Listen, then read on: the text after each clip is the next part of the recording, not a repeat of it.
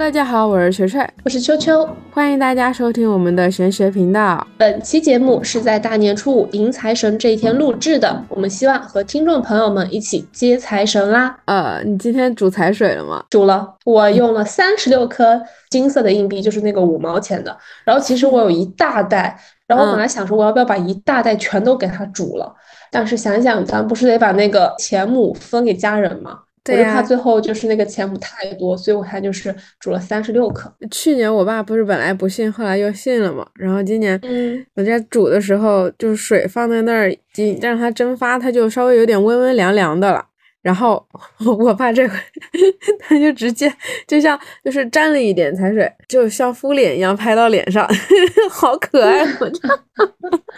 我是把那个就是彩水放凉了之后，有有一个很好看，我有一个很好看的小器皿，我就给它放进去了。然后还有一些，然后我今年春节因为买了那个转运竹和那个发财竹。然后不是它都是要用水泡的嘛，然后我就把那个财水放凉之后放到了那个发财竹跟转运竹的那个花瓶里。可以，可以，可以，那个很合适。还想问一下，那个钱木就是带一两颗就够了，还是说就是那个小，比如说小红包袋里，然后放了多少就要一直带着？我是一直带着，就是我带哪一个包我就放到哪一个包里头去。就那你的数量是带了多少个？我是放六个，因为六个正好，它那个小红包里头塞一排三个嘛，总总共总共两排六个，然后拼拼起来，我用哪一个包，它就放在哪个包。那那个红包如果稍微有点大的话，它是可以对折的，是吗？可以啊，可以折起来。嗯，反正你带着，然后有红色就可以了。好的，OK。然后希望朋友们、听众朋友们，如果也煮了财水，可以在评论区给我们反馈。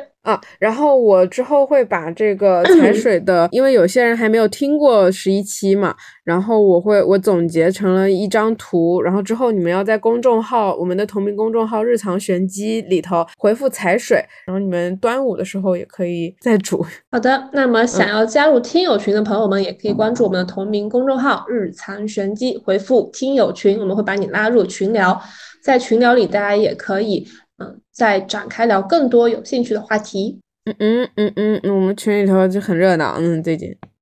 对，因为最近也是过年嘛，然后所以本期节目其实是想从过年开始先聊。然后因为今年是。嗯，我留在北京过年了。然后之前，嗯，因为口罩原因也留在北京过过年。但是那个时候不是大家都出不去嘛，就是封闭。所以其实实质上今年才算是第一次感受到北京过年，就是会有庙会。后来我发现，其实你是初一、初二出门的话，北京人都非常非常少，就是大家都回家过年了。然后开车在路上几乎都没有车，然后我们就去了野生动物园，非常好玩，也可以跟大家稍微分享一下攻略。就是我们是初三的时候去的北京野生动物园，我在做攻略的时候我就很犹豫，到底是要开自驾，因为它那个内部的园区是就是步行，你得走路的，但它外边有有一圈是可以自驾的。然后呢，那个自驾的那一圈路线，同时也可以坐小火车，也就是说自驾和小火车二选一。因为那个小火车是没有窗户的，它是有点像观光车，所以很多人会觉得冬天太冷了不适合坐。但其实我们去的那天，小火车是更推荐的方式，因为自驾车还是比较多，所以就相当于自驾车会堵车，就是 整个北京城没堵车，在北野生动物园堵车了，全堵到郊外去了。对，但是呢，因为那个小火车它是有一个快速通道，就是所有自驾车要靠左，然后小火车自己靠右，所以如果你选的是坐小火车的话，就非常。快小火车是门票包含的，不用单独购买的。但是如果你是自驾的话，你得再出两百块钱。然后自驾的路线和小火车路线是一样的，所以我其实觉得没有必要自驾。而且你自驾的话，你也不能随心所欲的停下来，因为车比较多嘛。大家就是得匀速前行。即使你有遇到很喜欢的小动物，你也是不能把车完全停下来，你得慢慢的开，就就是游览过去。所以其实综上。会更推荐坐小火车，然后呢，去北京野生动物园一定要很早去，就赶早不赶晚。我们是早上九点半左右到的，我们就堵在了那个自驾的那一圈上。如果我们没有堵在自驾那一圈上，我们其实应该可以。就是我先给大家推荐一下路线啊，就是去北京野生动物园的话，首先早上九点半之前就建议已经到达。之后第一件事情冲那个猛兽区的观光车，因为猛兽区的观光车在中午十二点之后要排队三个小时。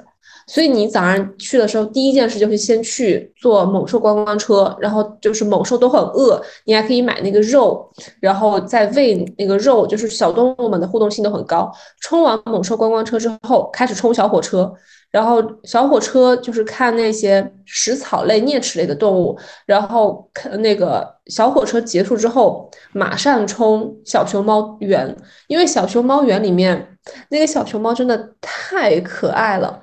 然后里面有卖竹子，是二十块一根。如果你去晚了，小熊猫就开始午睡，然后吃饱了，它就不跟你互动了，就是那个竹子它就不吃了，它吃饱了呀。对，然后一定一定不要自己带东西去喂小熊猫，因为那个工作人员有说，虽然小熊猫很喜欢吃苹果呀，就是这些其他的水果，但是吃多了会拉肚子，就肠胃不好。然后那个我就亲眼看到有一个游客是自己从包里切了那个苹果块儿，然后悄悄的递给小熊猫，小熊猫可开心，就是你能看到它从远远的地方飞奔而来，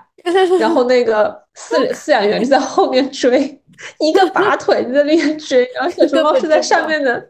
对，因为小熊猫是在上面那个竹就大竹竹架那边跑嘛，然后工作人员是在下面跑，一个两脚兽跑不过我。然后就疯狂的在追那个小熊猫，然后小熊猫都拿到那个苹果片了，都放到嘴巴里了。然后那个饲养员一个箭步冲过来，就是用手把那个苹果从小熊猫嘴里抠出来了。我都看到那个小熊猫的眉头都皱在一起了，就是它真的很想吃，好可爱。然后还有一个小熊猫是它旁边有个儿童园乐园，然后有个那个有点像城堡，就是小朋友才能上去的城堡。有一只小熊猫就自己爬上去那个城堡上，所有小朋友就在那儿玩，然后所有大人在下面干瞪眼，就是大人不让上。我就在下面等，我就看到那个小熊猫已经已经从那个城堡上往往下，就是网状的那种，呃，像吊桥一个吊桥，网状，我就嗯，然后我就。我就站在那个吊桥旁边，然后试探性的迈出了两步，然后我看那个管理员没拦着我，然后我就蹲 下，然后又在往吊桥上又走了两步，然后才抓拍到了我跟小熊猫的合照一张。不然小熊猫真的围的人太多，主要是它真的太可爱了。怎么会有小熊猫这种，就是所有的可爱的点都长在了人类的审美上，就是它不管干嘛，我都觉得它超级可爱。嗯，大熊猫不可以放出来，不然我们也可以啊，超级可爱。我觉得熊猫都好可爱，不管大熊猫还是小熊猫。对，锤锤春节有没有去哪玩？我过年前感重感冒了，然后我就去医院里头推拿，因为头很痛嘛。本来想着针灸，结果一进门我就看到了我的我的小贵人。之前总去那个我们省人民医院里头认识一个姐姐。然后本来那个姐姐她一般是在别的科室的，结果那一天我去的时候，本来没想过会见到她，见到她了之后，她就建议我说：“你直接去推拿吧。”然后我就感受了一回正经的医学院里学出来的那种正经推拿。但推拿跟我们在外面花钱花比较贵的钱做的那种按摩不太一样，那种按摩我就感觉到外面的按摩可能就是。蛮力，然后这个正经推拿，它就好像在你背上就轻轻的拨楞拨楞拨楞拨楞拨楞，然后我的头就不痛了。它好像也不是拨筋，它就是它就是轻轻的按摩。我想说拨隆拨隆这个词，是因为它真的没有怎么用力，就很轻。就很很轻松的，他他也不累，然后我也不疼，就这样治疗了一下，然后我的头就不疼了。但是如果是去外面的按摩的话，他们一定会很卖力、很用心的给你摁，但是你还是没有好太多。所以你们要是有机会的话，可以去医院挂号尝试一次推拿科的推拿，他们还是真的很厉害，是有传承下来的。嗯嗯，因为整个春节其实都是跟家里人在一起的嘛。所以就也想和大家一起聊聊长辈，因为我婆婆她是东北的嘛。我之前听东北的同事说过那个出马的事儿，就是出马仙，就是呃东北不是有五仙嘛？如果说仙家上身了，然后你出了堂口，你就是出马仙。出马仙就是能帮别人看事儿，有一些呢是能看病。我就是白仙和蟒仙，然后看病会很厉害。我就问我婆婆，我说她就知不知道了不了解出马的事儿？然后呢，我婆婆就。嗯嗯嗯嗯嗯，看了我一眼，说：“怎么想起来打听这事儿？”我说：“听同事说了，觉得很好奇。然后我婆婆说我不知道，也不了解。然后她说我年轻的时候呢，陪朋友们去看出马仙儿的事儿。我朋友看完之后出来，就跟那个嗯大师说：“你帮我朋友也看看呗，就是帮我婆婆也看看呗。”大仙儿看了我婆婆一眼，说：“他我看不了。”然后婆婆就说：“为什么我我你看不了呢？”然后那个大仙就说：“因为你身上有白龙王，你这个王太大了，我看不了你。”我我婆婆说：“我我我身上有白龙王，我怎么不知道？”然后那个出马仙就说：“反正我看不了你。”从这件事情之后，嗯，过了没两天，我婆婆朋友给他打电话说：“哎，听说你出马了。”然后我婆婆说：“谁跟你说的？我怎么就出马了？我自己都不知道，谁跟你说的呀？”然后。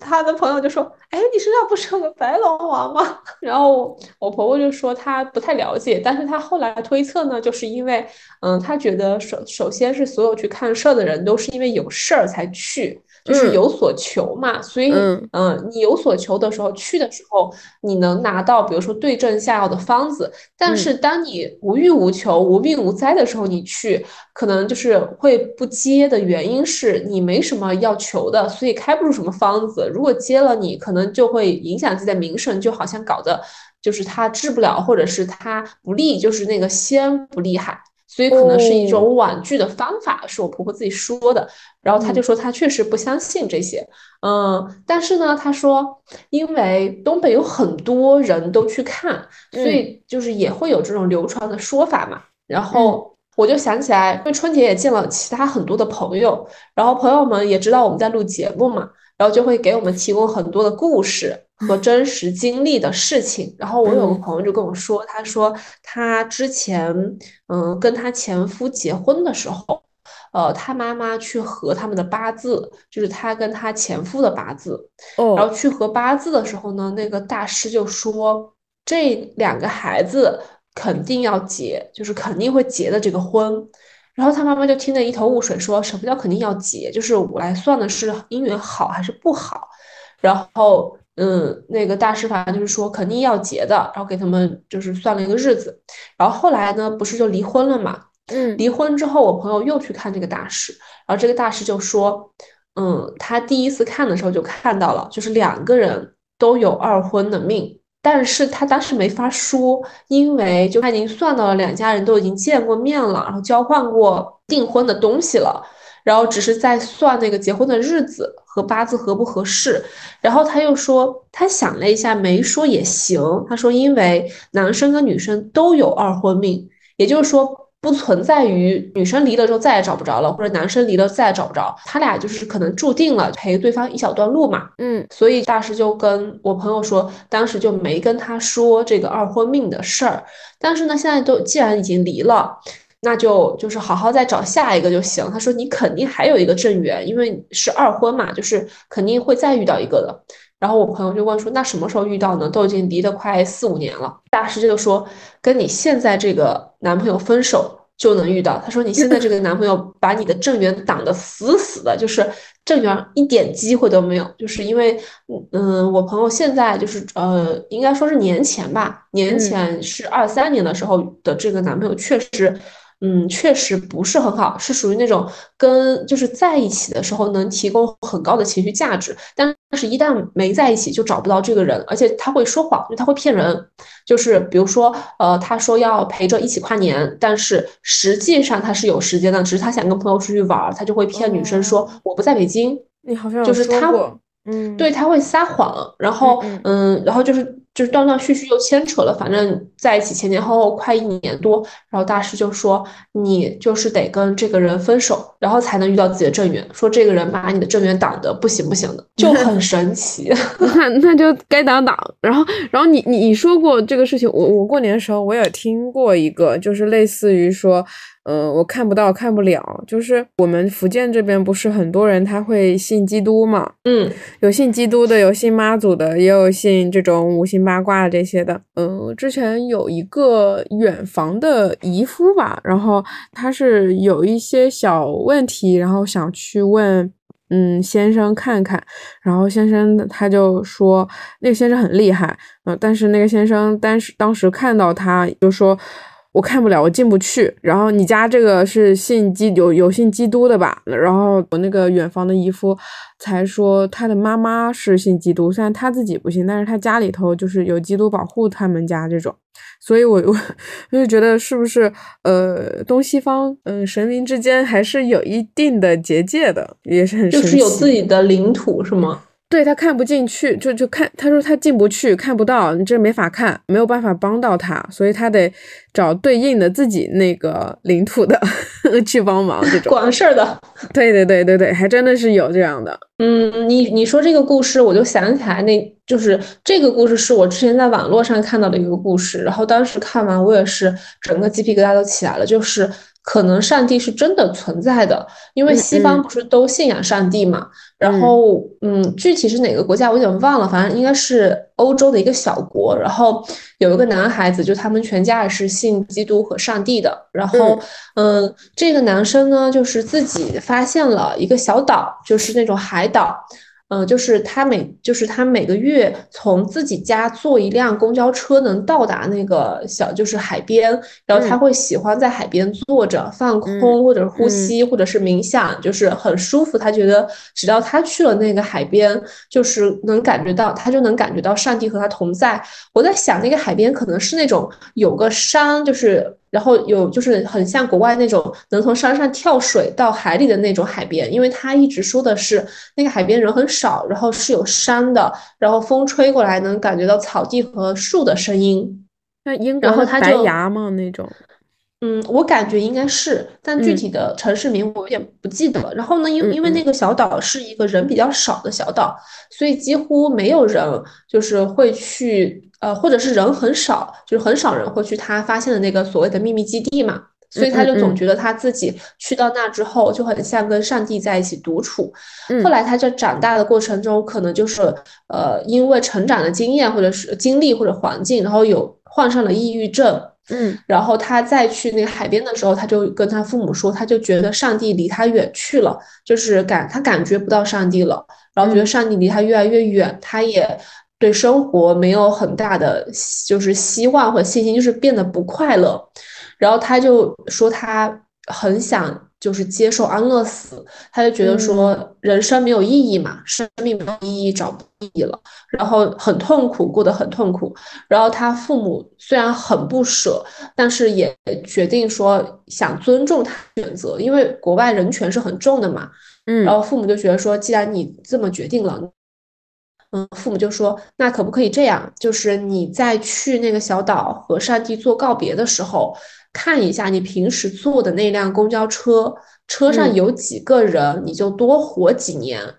然后那个男生就答应了，因为那辆公交车平时真的没有人，就是最多就有个一两个、三四个最多了，就是国外都人烟稀少嘛，更何况是个小岛。然后去的时候呢，公交车确实也没几个人，就两三个。然后他就去了，然后就坐在海边跟上帝告别，然后就跟上帝说了这个事儿，就是一会儿回去的时候车上有几个人，我就多活几年。然后我已经感受不到你，感觉你离我远去了。嗯。然后他在路边等那辆几乎没有人的公交车的时候，那个车来了之后。全是人，然后当时我看到这儿的时候，我以为是那种网络段子，但是他说了一个理由，让我立刻 相信那个车上全是人，是因为车里就是有一大车的中国的叔叔阿姨，然后而且会给他分那个橘子吃，给他分什么什么吃，然后跟他聊天儿，然后整个车上就是很欢乐。嗯，对，然后后来就是说，因为那个中国旅游团去那个岛旅行的时候，旅游团的车大巴车坏了，坏在路上了。嗯，然后那条线路上呢，又只有那那辆公交车是正常运行和固定班次的，所以就旅游又联系了那个就是公交车的公司，然后公交车就把一整车的中国团就是又要带回市区里嘛。然后从这件事情之后，然后男生就。就活下来了，然后他就，并且他也相信了上帝是真的存在，就是呃，真的，就这有些事情还给了他一个中国团，中国大巴，而且中国大巴的治愈力真的是一百分，所以上帝有可能真的存在，就是他会在人最绝望的时候给你一些所谓的那种嗯神谕。我之前我有一个很信任的前辈跟我说过。一件发生在他自己身上的事情，就是他跟他的老婆结婚了，大概有六七年了，也没有小孩。但是呢，就是双方都是健康的嘛。然后他们就呃有一次度假去泰国度假的时候，旅游团带他们到了一呃佛像面前嘛，因为他们都知道，其实泰国那边的呃就是求东西很灵很。很邪乎，然后他们不敢说是那个求什么求子之类的，因为求一定要还愿。他们要是，呃，从福州这这边再过去泰国不方便，所以他们当时是许愿，就许愿说想要有一个长得很可爱的、眼睛大大的、很可爱的女儿。然后这个事就过去了，然后就回去了嘛。结果过没。几个月还是过没一年，就真的生了一个很可爱、眼睛大大、很漂亮的女儿。我有见过他们照片，真真真的很好看。然后他们就。已经是觉得，嗯，应该是就是发力了嘛，然后就想说回去还愿，然后到了大概七八年之后才回去，又决定去的泰国，然后就还愿嘛。但是想要去泰国，那个时候已经找不到，因为那个时候还没有说像我们现在这样微信联系这么发达，然后自己搜攻略很简单，不是的。当时就是一切都是靠旅游团导游，但是那个导游的联系方式找不到了，然后就没有办法具体的找到当时的那座佛庙，就是那尊佛像，他们找不到。嗯，几番找之后，自己查攻略，终于是找到具体定位到了那一尊佛像，然后他们就决定当时自己去嘛。然后从我们福州到泰国要在香港转机，然后转机的那一下子。因为他们转机到了飞机上的那一下，不是要放行李架嘛？然后他刚好把那个行李放到行李架上，然后把盖子盖下来一瞬间，因为它是三排三排的飞机，所以他盖下来的一瞬间可以看到对面，盖下来一瞬间看到对面，他当时带他们那个导游在这个飞机上也在放行李架，然后他当时看到他人就麻了，因为他怎么找都找不到嘛，但是结果在同一班飞机上找到了。后来呢，那个导游就把这个具体的位置还有联系方式都留给他了。然后聊聊天的时候，导游就跟他们说，当时他们本来不是飞这一趟飞机的，呃，是因为那个气流颠簸，所以他们延误了一下，所以才这个就是转到了这这一班飞机上。然后他们到了飞这一班飞机上面之后，还要去别的地方，也是转机转到别的地方，本来不是坐这一趟的。但是是因为颠簸，然后他们的那一趟飞机当时是比呃，就是我这个前辈坐的每一次任何一次飞机都要颠簸，就是气流都不稳定。就是当时他跟我说这个事情，我是头皮发麻。然后他回到，就是他到了泰国具体那个地方之后，还完还完愿之后，他的二胎宝宝又出生了，又是一个特别可爱漂亮的小女儿。就是这个故事我好像听你之前说过，但是对，但是我觉得。对，但我觉得它确实是很神奇，就是冥冥之中感觉就是安排好的，因为原定的路线和轨迹也不是这样的。对，然后它就是好像这么错开一下，然后好像就是感觉要把你带到准确的位置去一样。我前段时间不是在学习冥想吗？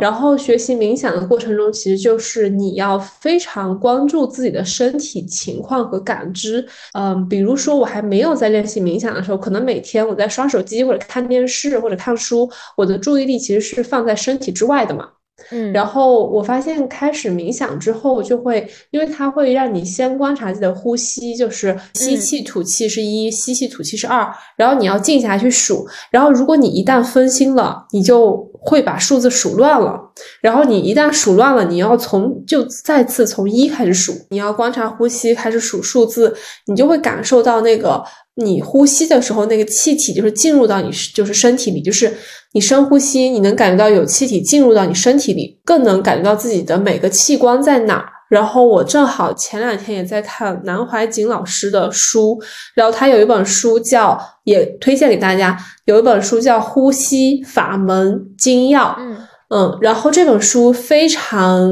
就对我来说就是受益匪浅，就是他在书里就教你怎么去呼吸，就不。不仅仅是呼吸，而是知吸长，知吸短，就是你要去洞察和知晓你呼吸的时候，比如说你吸气，这个气吸进来之后是到你的呃胸腔，还是说这个你呼吸的这个气它能直接到你的肚子，还是说它你这样一呼吸之后，它的气能直接到你的脚底？然后再出去，就是这个叫支吸出和支支吸入，以及支吸长和支吸短，就真的很有意思。就是每次我在嗯遇到比如说很生气的事情，或者六神无主的事情，或者是遇到嗯比如说飞机颠簸，不是会害怕吗？然后我就会开始观察自己的呼吸，然后就是先把那个注意力回到自己身上，然后感受自己的呼吸，呼吸长还是呼吸短，然后嗯，什么时候吸气，什么时候吐气，然后吸气吐气的次数，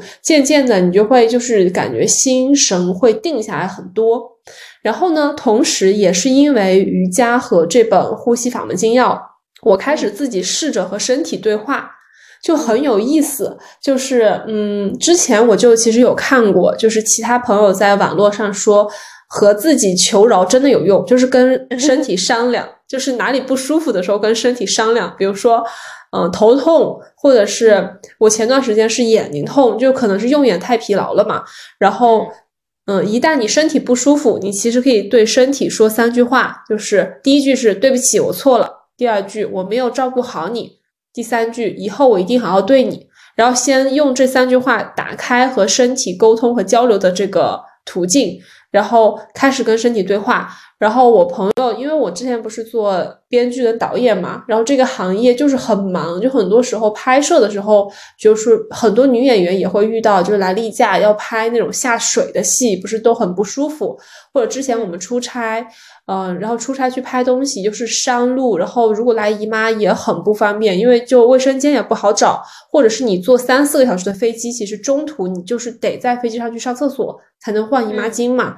然后我会跟自己的身体商量说，呃，能不能晚两天再来姨妈？就等我拍完了你再来。然后就他就真的是来一点点一点点。然后我拍完的那天，然后跟身体说 好，你可以来姨妈了。然后他就他就开始来了。我是觉得就是对，可以稍微商量一下，就是大家就有商有量嘛。然后我朋友也是跟我说，他之前。头很痛，然后头很痛的时候，当时在做一个就是比较重要的直播的开场，就是他他那个节目是那种采访商业大佬，就是做那种知识分享的直播嘛。然后因为他得开场，所以他头非常非常痛的时候，他就跟自己的头商量说：“等一会儿，等一会儿，你等一会儿再痛。”然后他就去先直播，然后直播两个小时之后，然后休息的时候说：“行好，你现在可以开始痛了。”然后他。为什么不赖皮赖下去？要是我的话，你既然都不痛，就别痛了吧。然后好老实啊。对。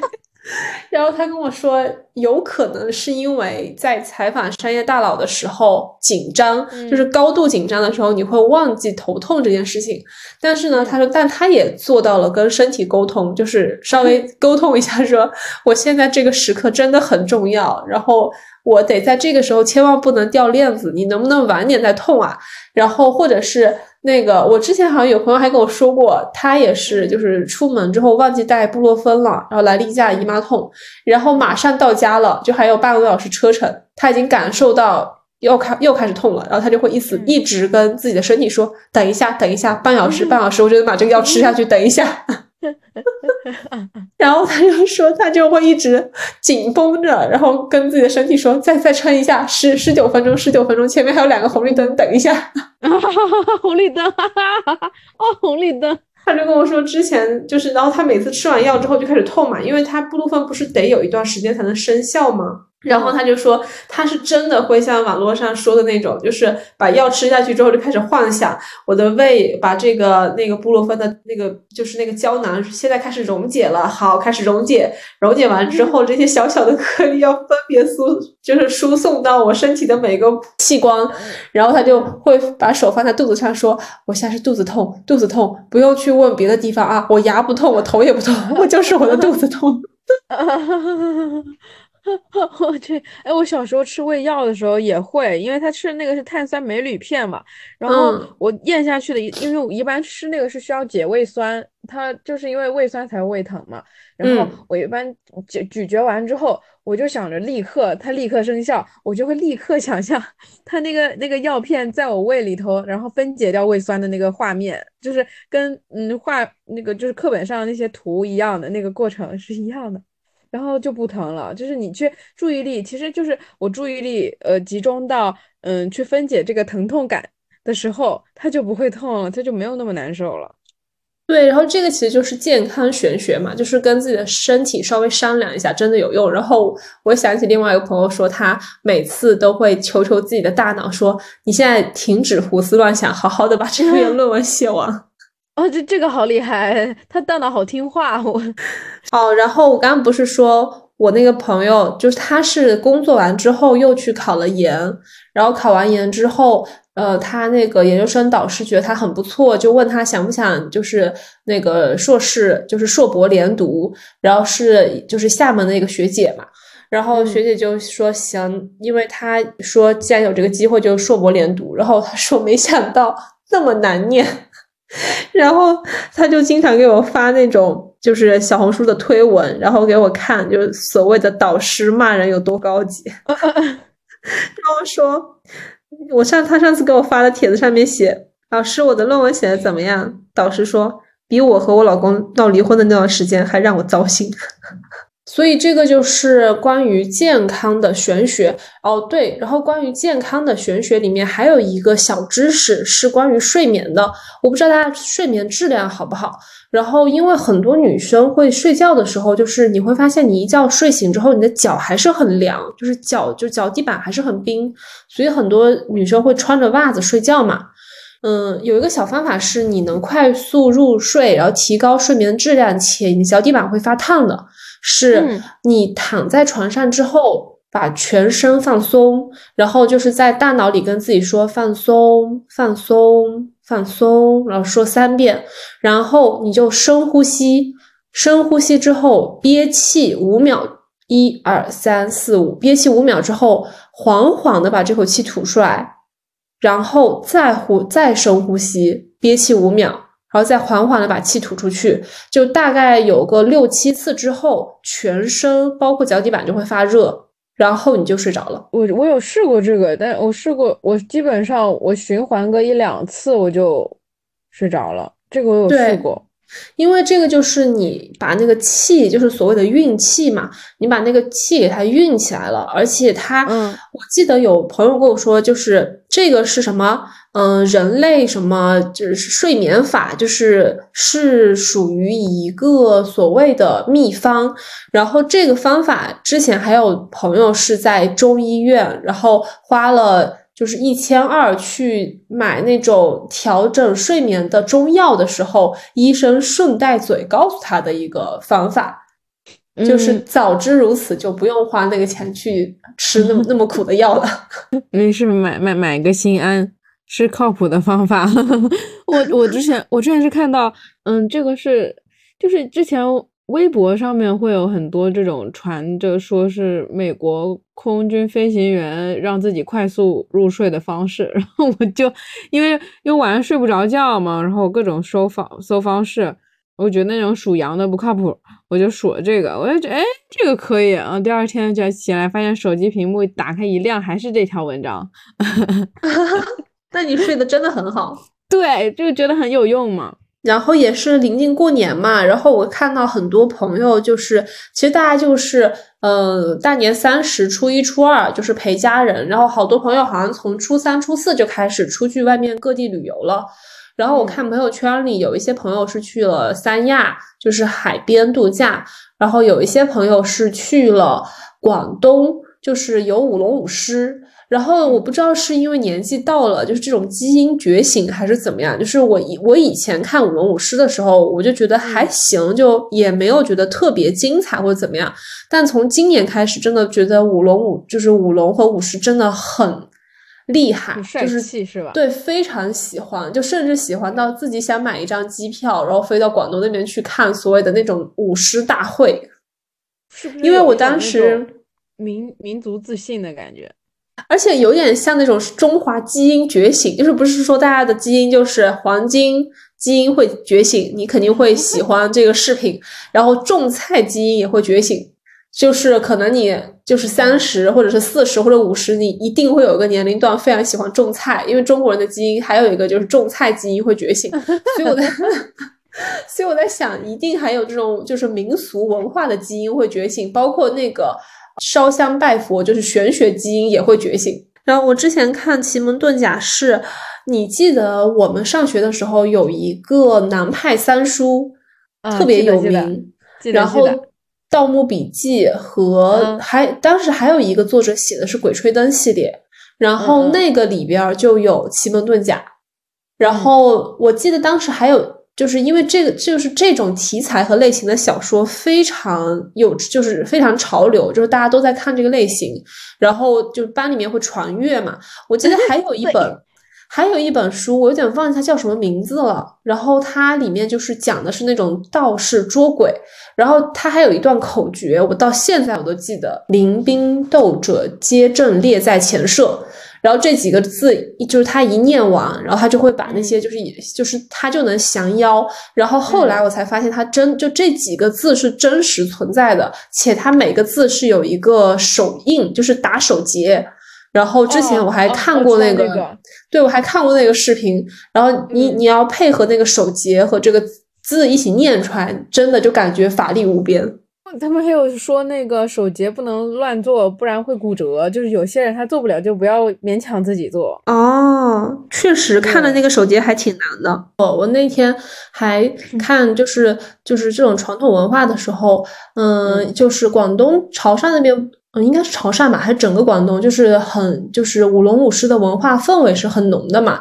然后就会有那种小朋友，就是小狮子也很可爱，就是那么小一只，然后顶着那个狮头，然后他就是正好就是在那个他们家应该是在路边开了一个店，然后他就在店门口在练习，然后对，然后旁边有两个应该是纸箱子还是小木架，就是两台的那种，给这个小朋友练习的时候，他不是就是那个小狮子会跳上跳下嘛，然后正好对，正好就有一个那种呃。伴奏的那个乐队的车从那个店门口路过，然后一车的人就看到那只小狮子在自己练习的时候，他们就直接把那个配乐给它响起来了，然后那个配乐一起，我当时鸡皮疙瘩就起来了。然后那个配乐一起，然后那个小狮子就开始在那边舞，然后车是因为它是缓缓的开过去的嘛，然后。那个车越开越远的时候，后来他们我在评评论我在评论区看到说那个小狮子特别有礼貌，因为它好像是就是摇头，就是摇头三圈还是怎么样，表达的是向长辈的敬意和说谢谢，就是小就是小狮子在给你说谢谢。然后我当时被这，我当时看这条视频的时候，我刷了十遍，就是一直在看这只小狮子，太可爱了，就是嗯，我有刷到，我觉得是很呃，我觉得很感动。对，然后就是就是文化传承下来了。嗯，然后看这个的时候，同时还刷到了那个潮汕理事会，你听过吗？我当时是看到那个，就是身就是都是身穿长衫，就黑色的那种长衫，然后戴了黑礼帽，然后。一群那个老人，就是潮汕理事会，然后他们好像说每年春节这个时候会在那个祠堂里面，就是扔的扔那个叫什么，就是两半，然后要就是扔那个东西，然后都是求风调雨顺和国泰民安，然后所有人就是围在旁边等。等着看那个结果嘛，然后都是只能求这种很大的愿，然后嗯，好像说有一次是一个有一个村子，它因为村口不是都会挂一个就是那种大横匾，然后上面不是会写国泰民安或者风调雨顺吗？然后结果那个村子好像写的是，比如说哈，就是某个姓氏，就什么姓氏家村，然后什么风调雨顺，结果那个牌子挂上去，一挂上去就掉下来，一挂上去就掉下来。然后没办法，就只能把前面就是重新做了一块那个大牌子，就是大木牌很重的那种，就只写国泰民安，然后就挂上去了。只能求就是大的，就不不能说，比如说呃，就不能求某个姓氏，就是那就是不能求我就是整个这只有这一个小村子国泰民安，其他村我不管，就是不能这样，一定是要求国泰民安和风调雨顺。嗯嗯嗯嗯嗯。然后就觉得真不错，对，包括那个广东的莺歌，就是那个莺歌舞，我那天看完，我也是，就是那个，就感觉那个伴奏一响起来，就是那种民族 民族基因就直接被震醒了，就 突然就民族自信了，就是这样，是这样的。OK OK，然后休息了大概有一个星期的时间，嗓子终于好一些，可以来录大众占卜了。然后本期的占卜主题是：近期你焦虑的事情结果会如何？我会从事件的当下、发展、结果三个维度来分析。那毕竟现在还在正月嘛，给大家祝福一个新年快乐，发大财。所以本期占卜的关键词选项有三个，分别是福、禄、寿。我们先来看福字，呃，选择福这一组的朋友抽到的分别是世界牌、倒吊人和宝剑四。那，嗯，选择这一组牌的朋友，可能在近期意识到自己在舒适区中。那这里的舒适区不单只是嗯摆烂的舒适区，还有一种可能是有一些人卷的太长时间，劳碌了太长的时间没有休息好，然后卷到麻木，同样也会意识到自己在这样的圈子当中。嗯，就是像，只是像一个无情的齿轮在运转，然后进步不大，或者说是闷蒙在鼓里，不是鼓里，是蒙在一个圈子里面，很难受，透不过气，所以感到焦虑。嗯，就很想出去透透气，或者说，嗯。你觉得自己近期的状态有些与世隔绝，想要突破这一层隔膜，也可以说你正在孕育着一股力量，呼之欲出的那种力量，然后想要找一个发力点去突破。然后，呃，过程中呢，就是尽管你想要找到这个发力点去突破，但你还是可能会因为一些客观条件的原因，你偏偏选择了一条，嗯，最不好走，就是。最上坡的那一条路，当然上坡也意味着能走到高巅峰嘛。你还是走了那一条路。打个比方，比如说你手里现在有多份 offer，你偏偏选择了最卷的那一份，可能因为最卷的那一份，嗯，发展前景比较好，福利待遇会比较好，或者说在感情中你偏偏选择了一位，嗯，你执念最深的嘉宾，嗯，是这么一个过程。那其实。嗯，不用太担心的是，呃，因为我们想问的是大众占卜结果是什么嘛？结果牌这里说明，嗯，你已经跟之前的自己做出了和解，或许之前，嗯，一直在跟自己较劲，甚至不撞南墙不愿意回头的那种。而宝剑四这里呢，有一点按下暂停键的感觉。呃，休养生息，又或者是到了另一个空间稳定住自己的状态。我打个比方，嗯，比如说这一段是一段感情，宝剑四在这里就是终止了，就可能你之前一直有执念的东西，你在这里就放下了。嗯，知道不是一段特别，就可能是消耗自己的感情，你就呃想明白了，想通了，想自己静一静了，就嗯终止了这段感情的发展。嗯。然后，如果说是学业的话，也许你之前就是只是打个比方啊。如果说你之前在教室里自习，然后在外面比较吵杂的地方自习，那现在的结果就是你找到了一个专属于自己的自习空间，嗯，而且在而在找工作或者是在工作中的，那分这两个方面说，找工作的话，就你也不用太焦虑，最终也可以找到一个你觉得舒适的。呃，岗位，因为你的资源条件本身就很好，在很长，至少很长一段时间里，呃，未来的一段很长的时间里，你可以舒服自在的做自己。总之，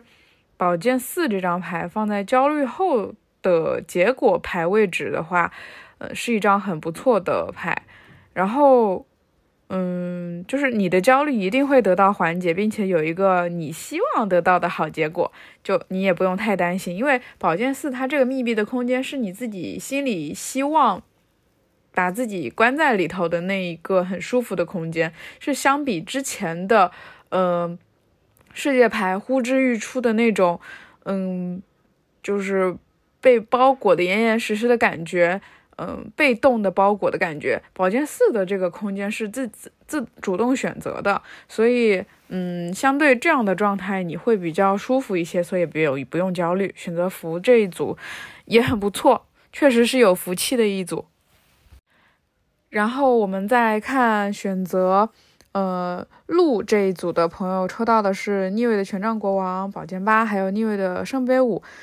嗯，路这一组，你近期是不是也太劳碌了？或者，嗯，有一些小心翼翼的感觉到你有点像是讨好型人格那种，呃，也很容易妄自菲薄，嗯，容易过度消耗自己，又或者说可能近期一不小心你做了一些很幼稚的事情，或者说是一些不小心越界了的事情，然后你对此有一些担心。嗯，可能是对人际关系上你会比较担心，但其实这件事并没有自己想象中那么严重。也许你会，就是你是那种很喜欢自省的人，你会在自省的过程中又成长一些。那这一次的焦虑的事情反而会让你进步，或者，呃，或者说，如果你解开蒙在你自己眼睛上的那一层纱布，因为那一层纱布。裹得很轻，如果你解开那层纱布，你就会发现身边的一些所谓的你认为的危机都是可以轻易化解的，并且你站在的位置是最最最安全的地带，即使之前越界了，嗯，在其他人看来也是无伤大雅。即使你之前觉得这件事情很难，但其实，嗯，也并不会那么难，就是比你想象中好太多，容易太多了。然后你身边的很多信息也都会来帮助你的。所以你也不用太过于焦虑，嗯，逆位的圣杯五是比正位的圣杯五好太多太多的一张牌，嗯，然后我们再来看选择受这一组的朋友，嗯，抽到的是逆位的皇帝、星星牌还有星币手牌，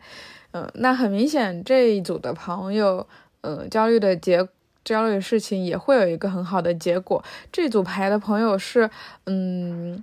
就是逆位的皇帝给我的感觉也是，你会过度在意，或者说近期的内耗比较严重。如果说，呃，问如何才能改变现状的话，嗯，塔罗牌给到的。塔罗牌给到的建议是接受现实，或者说去呃特地的了解一下某件事情的背后的真实情况，你就不会像现在这样焦虑或者说是内耗严重了。因为当你了解了事情背后的原因之后，你就能找到对应的解决办法。嗯，可能。嗯，之后你会去异地，或者说是在晚上出去玩，甚至去露营，然后或者说去 city walk，